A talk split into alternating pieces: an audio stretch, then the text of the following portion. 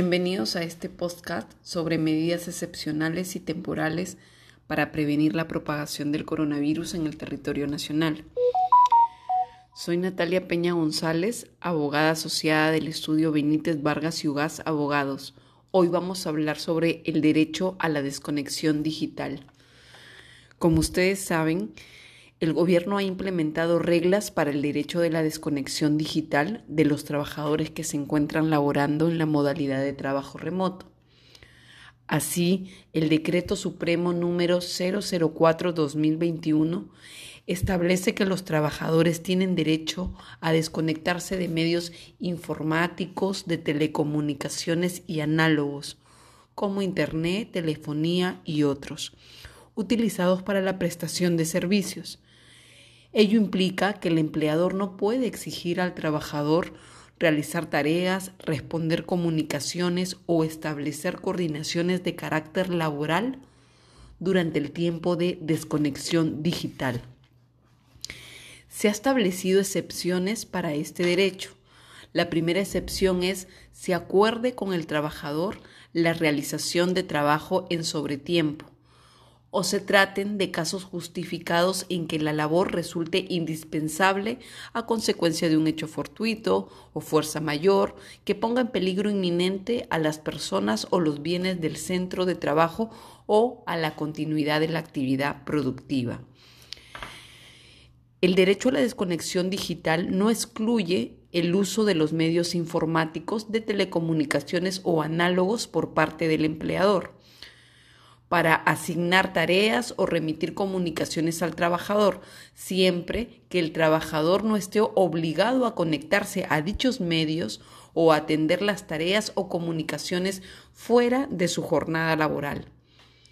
El empleador es el responsable de establecer las medidas adecuadas para garantizar el ejercicio efectivo del derecho a la desconexión digital. ¿Cuánto es el tiempo que dura la desconexión digital? Se extiende entre el término de una jornada diaria de trabajo y el inicio de la siguiente. Si durante ese tiempo el empleador y el trabajador acuerdan la realización de alguna tarea o coordinación de carácter laboral, o se le imponga al trabajador trabajo en sobretiempo, Dicha labor se considera como horas extras pagadas con una sobretasa del 25 o 35% conforme corresponda. O también se puede compensar con descanso sustitutorio. ¿Qué tiempo se debe considerar como desconexión digital?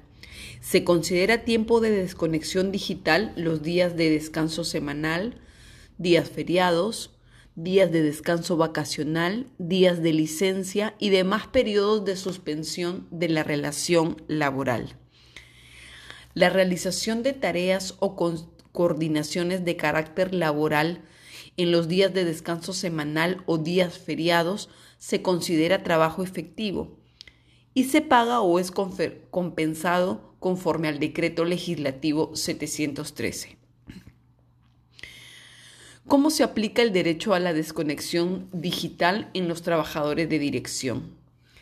El tiempo de desconexión digital para los trabajadores de dirección, para los que se encuentren no sujetos a una fiscalización inmediata de la jornada, es decir, los que realizan sus labores o parte de ellas sin control del tiempo de trabajo o que puedan distribuir libremente su jornada de trabajo sin estar sujetos a un horario determinado y para los que prestan servicios intermitentes de espera, vigilancia o custodia, o aquellos que regularmente prestan servicios efectivos de manera alternada con lapsos de inactividad.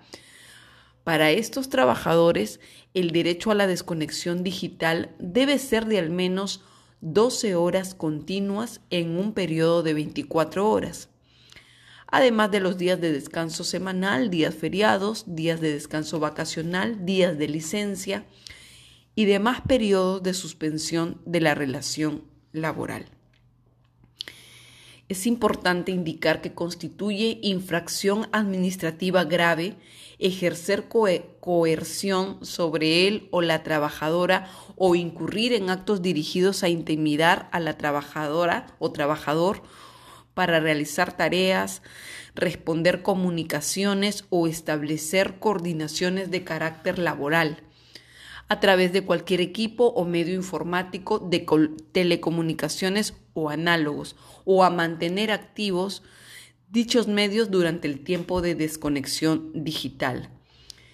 La multa que reciban las empresas que vulneren este derecho va a depender del tipo de empresas y número de trabajadores afectados de acuerdo a la tabla de sanciones publicada por SUNAFIL. Espero que esta información les ayude y sigan escuchando los podcasts de nuestra firma preparados para ustedes. Muchas gracias.